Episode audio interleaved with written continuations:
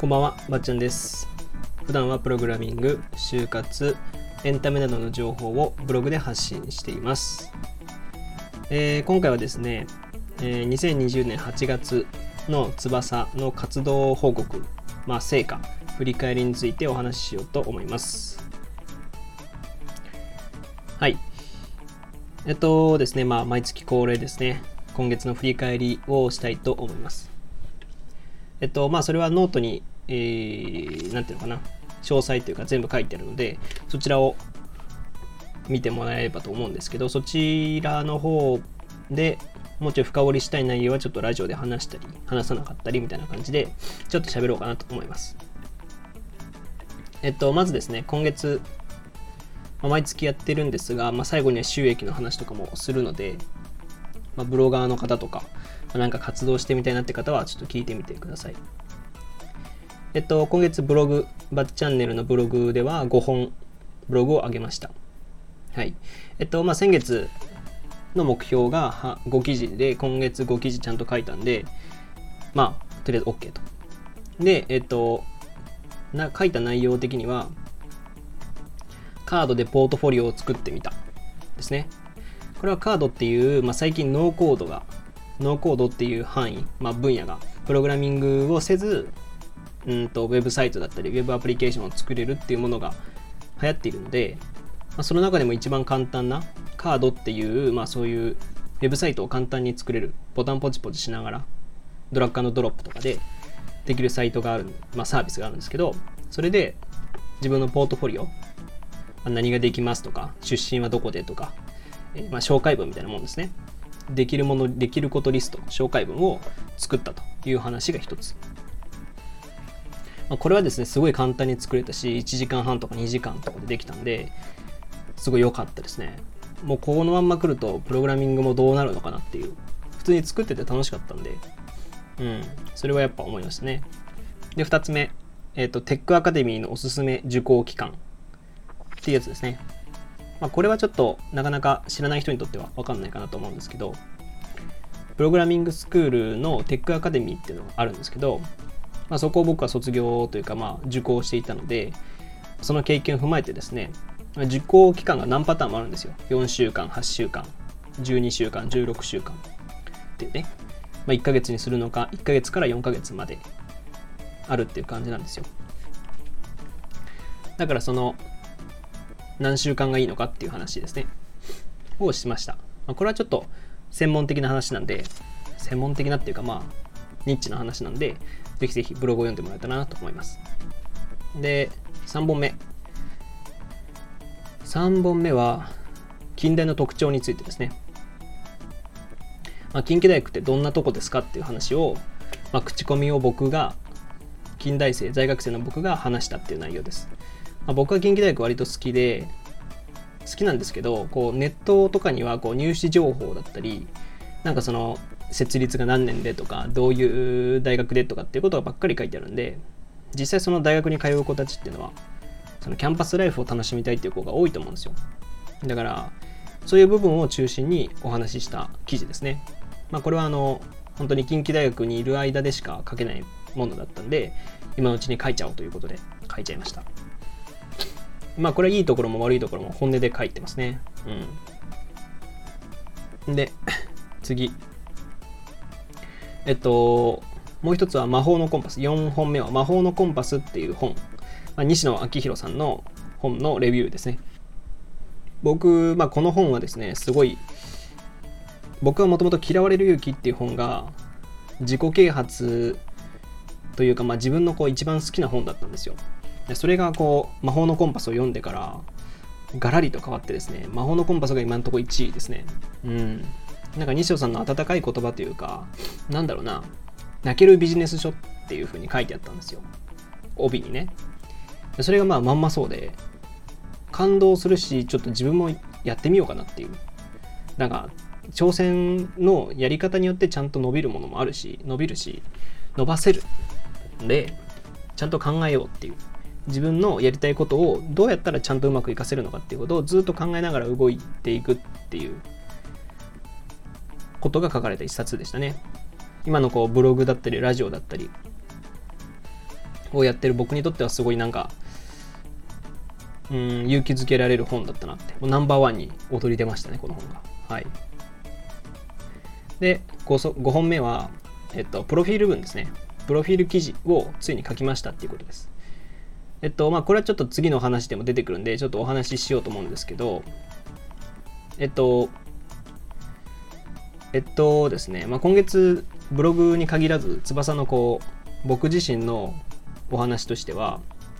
こう全体的なブランディングっていう言葉を考えブランディングを考えた1ヶ月だったんですよ、まあ、ブランディングっていうとちょっとかっこつけてるんですけど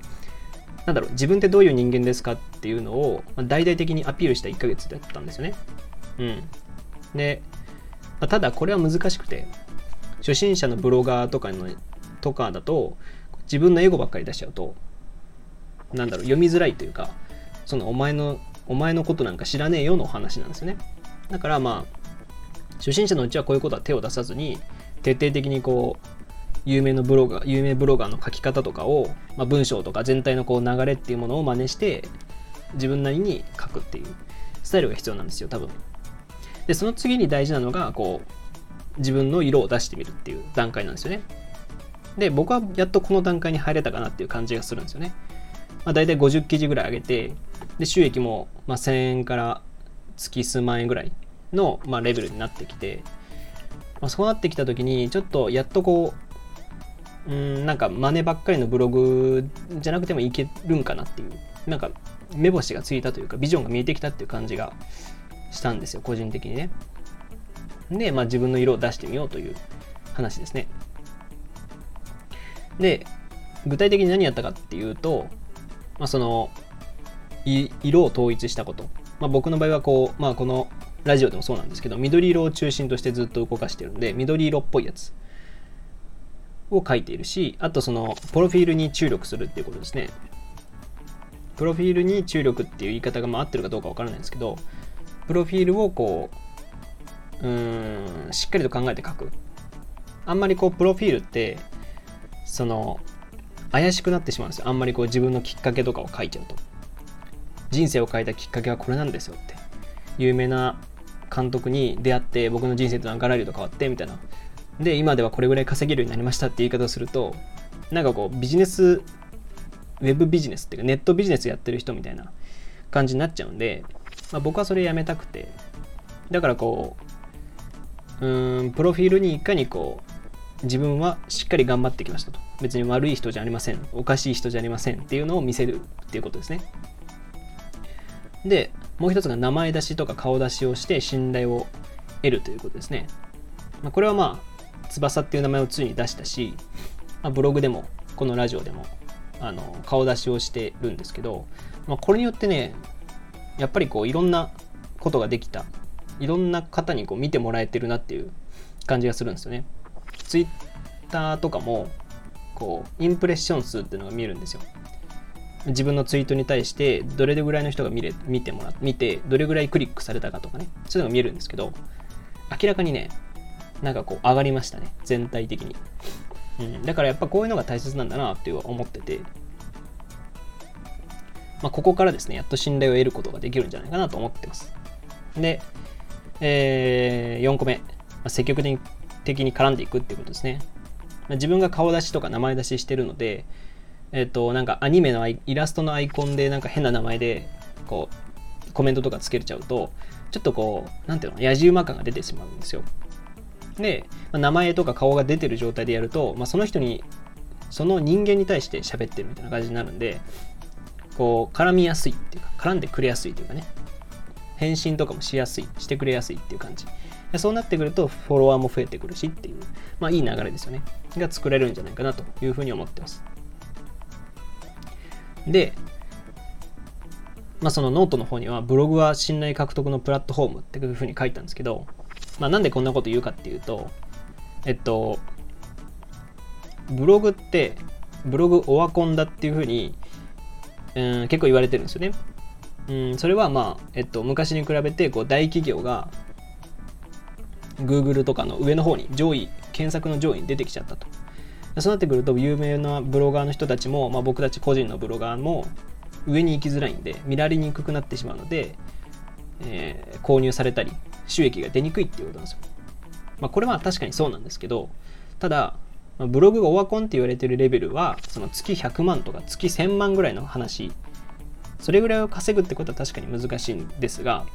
一方で僕らみたいな月数千円から数万円稼ぐ、まあ、数十万円ぐらいを稼ぐことっていうのは多分できるんですよね。で大体この層を狙ってみんなブログを始めてるわけなんでうんと月数百万数千万稼いでやるぜっていう人たちがブログにやブログをやってないんですよ。まあ、ブログを副業みたいな感じで言ってる人が多いんだとしたらそれは数千円から数万円ぐらい稼げればいいんでそうなってくると、まあ、どうせその数万円稼ぐぐらいのレベルの話だったらえっとうんとその自分としての仕事とか仕事依頼が舞い込んできたりとか信頼を稼いでおいた方が投資対効果は高いよっていうことを僕は思ってるんですよね。うんと実名で顔出ししてブログをやってますで月数万円ぐらいブログの収益出てますってなったらこう周りの例えばウェブライティングをめを求めてる方が僕にお話をくれるかもしれないし何か僕が挑戦新たなことに挑戦するぞってなった時もあこの人これ頑張ってるよねっていう信頼がもらえるってことです。うん、まあ、これが分かりづらいかもしれないんですけどそっちの方が絶対いいよってことです。まあだからうん。特に新しいことを始めようって思ってる人にとってはポートフォリオとしてブログを使うと。でブログで数万円ぐらい稼げたらいいっていう考え方でやる。だすごい稼ご稼げるとかじゃなくて信頼を獲得しつつ、えー、数万円ぐらい稼ぐ。多分これがこれからのブログの時代のあり方かなって思います。特に雑記ブロガーの人僕みたいな割と何でも書く人はそういうパターンですね。うんがいいんじゃないかなと、つまりですよ、まあ、記事が自分にしか書けなくてそのなんかトレントレンドというかなんだろう。特定の分野でずっとその特定の分野を書くっていうのはそれは特化ブログって言うんですけど特化ブログの場合はもうガンガン稼ぎに行く。あそれがそれが別に名前を出さなくても、えっと、イラストのアイコンでも何でもいいんですけどとりあえずガンガンガンガン稼ぎに行く。っていうのが一つのパターン。でもう一つのパターンが、まあ、記事がありふれてたり、まあ、雑記を書いてる？何でも書く人はそれによって信頼を獲得してで信頼を獲得してその次に仕事依頼とか新たな挑戦を応援してもらうっていうこの2パターンになると思うんですよ。うん。で大体の人はこの2パターン目で十分な気がします僕は。特に僕みたいに新たな何か挑戦してみたいなっていう人は特にそうかなと思ってます。まあ、なんで特に僕はその2番目の2番目に当てはまるんでこれからそういうやり方していこうかなと。うん稼ぐっていうのはもちろん、まあ、ある程度あるかもしれないけど、これ以上に信頼信頼って僕はすげえ最近言ってるのは、そういう理由だったっていうことです。はい。えっと、どうしようかな。ちょっと長くなってしまったんで、ブログ運営のカテゴリー追加を次回、まあ、次回のお話ししようかな。次回話そうと思います。で、えー、っとね、スタンド FM についてまずお話ししようかな、先に。スタンド FM はね、ちょっとどうなるかなっていう、タイトルとしては波乱のスタンド FM っていうふうに書いてるんですが、まず、まあ、スタンド FM さんがこう5億円の資金調達をして、で、その、パートナープログラムを始めたっていうニュースがね、上がってて。で、まあ、これはう、んまあ、想像してたことではあったんですよ。まあ、だから僕は、まあ、あうんいろんなラジオアプリの中からこのラジオアプリを選んでたしうん稼ごうとは思ってなかったけど最初から着手しようとは思ってたんですよ、まあ、だからまず伸びそうなこうスタンド FM に目をつけてた僕はすごいなと 自分で褒めてます一方でうんなんかこう収益のスタイルっていう形がこういう形なのかっていうちょっとがっかりというかうんそうきたかっていう感じでしたね。うん、でスタンド FM のこう収益スタイルって何かっていうと再生時間に応じて収益を上げますよ。なんか1時間に対して4円とか5円だったかな。そういう感じなんですよね。でそのスタンド FM の特徴ってラジオトーク僕やってたことあるしレックっていうねあの YouTube どこだったかな？ウームさんかな？がやってるんかな？をそのどっちのアプリもやってたことがあるんですけどラジオトークとかレックに比べてそのスタンド FM っていうのはそうそのライブ配信とかそのフォロワーの数とかが見えなかったりとかそういう感じでこう一方的にラジオを放送する配信するっていう風じゃなくてこう音声の SNS みたいな感じ、えー、生配信で自分がや配信してたら誰かが来てくれてその人が聞いてくれてたりその後もずっと聞いてくれてたり、また生配信に来てくれたりもしくはその一緒に収録一緒に収録とか一緒に生放送とかするようになったりみたいなこうつながりを音声を通じてのつながり電話見えない電話してるみたいな感じでこう相互のやり取りをしていてそれが居心地がいいっていう感じの人が多いと思うんですよね。でもこれは間違ってないと思うんですけどただ一方でその再生時間に応じて収益を出すっていう形にするとなると、まあ、簡単に言っちゃえば YouTube と同じなわけですよ。で YouTube も最近いろんな方がメンバーシップ制度を導入してこう有料のコミュニティにしちゃってそこの中でそこの中でえー、まあ、有益な発信というか自分の発信したい内容コアな発信をしていると。うん。で、まあ、昨日、おととい、おとといだっけな。あの、まあ、ブロガーというか、ね、YouTuber で有名な学さんっていうね、ビジネス系 YouTuber のまあ走りですよね。まあ、ビジネス系のブロガーとしても走りなんですけど、学ぶさんっていう方がね、こう、スタンド FM 始めます。なんでかっていうと、あのラジオでは稼げるって言われてるからですみたいなことをまあ言いながらラジオスタンド FM を始めたんですよで別に学さんが始めるとかは別にいいんですけどうすごいその周りの人たちも一緒に学さんと一緒にこう始めてくるですよね。でそのスタンド FM で学さん学さんのね最初のね配信がいいねが百何十とかコメントもなんか100ぐらいあってそ見たことなくてスタンド FM でそんな数のいいねとかライクついてる人いいねとかコメントついてる人で見たことなくて。そのトップにスタンド FM のアプリのトップにいる人たちトップにこう出てる人たちでさえもまあ100とかがいけばいい方みたいな。レベルの人たちばっかりなんですよ。そんな中スタンド F に学さんが入って学さんはもうすごいんですよね。その量が。で、それ以外にも、まあ、SEO オタクさんとかね、えっと、ガオさんとか、まあ、ちょっと有名な方々がこう入ってきた。ね。それで、僕が思うこととしては、うんと、まあ、ボイシーっていうね、あの、インフルエンサーの人たちが、まあ、基本やっているようなラジオアプリがあるじゃないですか。あそこには参加しない、しなかった、もしくはできないような、まあ、中級レベルの人たちがたくさんスタンド FM を始めてる気がするんですよ。スタンド FM っていうか、学さんを好きな人たちというか、学さんみたいな人たちがたくさん入ってきてる。ってなってくるとで、学さんをトップに出さないわけないんですよ、こっから、スタンド FM が。あんだけいいねがあって、あんだけコメントが来てたら、トップに載せなきゃしょうがないし、ってなってくるとね、その活躍してきた人これまでスタンド FM で活躍してきてこうトップに乗ってた人たちもガラリと変わってくる。学さんのようなこういう中級上級みたいな人たちインフルエンサーみたいな人たちが入ってくる。でそうなってくると聞き戦だった人たちもそう音楽あの音声の SNS みたいな形でこうお互いをお互いでこう入り合ったりするような関係だったその居心地の良さを感じてる人たちも変わってくる。と僕は予想していて。うんなんか YouTube みたいに好きな人をめがけて聞くっていうことがあんまりなくなる、うん、なくなってて。だから何て言うのかな。全体がもう変わっちゃう気がするんですよね。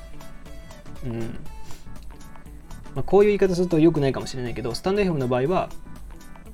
なんだろう穏やかな人たち。で穏やかなコミュニティだったみたいな感じなんですよね。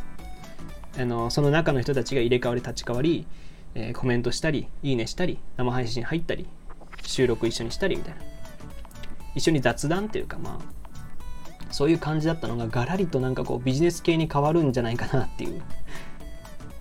うんそういう感じがしていてね。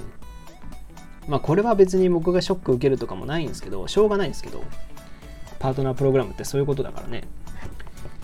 なんかそういう風に変わるんじゃないかなって、まあ、僕はまあ割ともともとビジネス系の話というかなんかこうブログの話だったりしてるんで、まあ、別にそんなに気にしてはいないんですけどここの中の人たちとうん、配信者も聞き戦も全員なんかこうガラリと人が変わるんじゃないのかなというふうには僕は個人的には思ってますということです。はい。こんなもんかな。うん。はい。というわけで今回は、あ、そう、収益の話だけ。収益だけちょっと話しましょうか。ごめんなさい。収益は、えー、8月の収益は、えー、発生成果金額6万1798円。まあ、これはまあ、えっ、と、振り込まれてない、確定じゃない金額ですね。で、確定金額は19,816円ということです。えっと、先月が3000円ぐらいで、今月が1万9000円、まあ、ほぼ2万って考えると、まあ、えっと、6倍 ?7 倍ぐらい入ってるんで、もう僕はすごい嬉しいですね。でそのお金で僕は、えっと、ディスプレイを買ったんで、ディスプレイを着て、また、まあ、もっといいブログを書こうかなと。で、また作品制作っていうのが目標なので、作品制作をしようかなと思ってます。はい。すいません、遅れましたね。はい。というわけで、今回は、えー、8月の翼の活動についてお話ししてきました。えー、他にもですね、バッチャンネルというブログや、えー、Twitter でも発信しているので、そちらもご覧ください。えっ、ー、と、今日の、えーと、ノート、今日のこの配信のもっと深い内容は、えー、ノートにも上げているので、そちらもご覧いただけるとと思います。はい。それではまた次回お会いしましょう。ばっちゃんでした。バイバイ。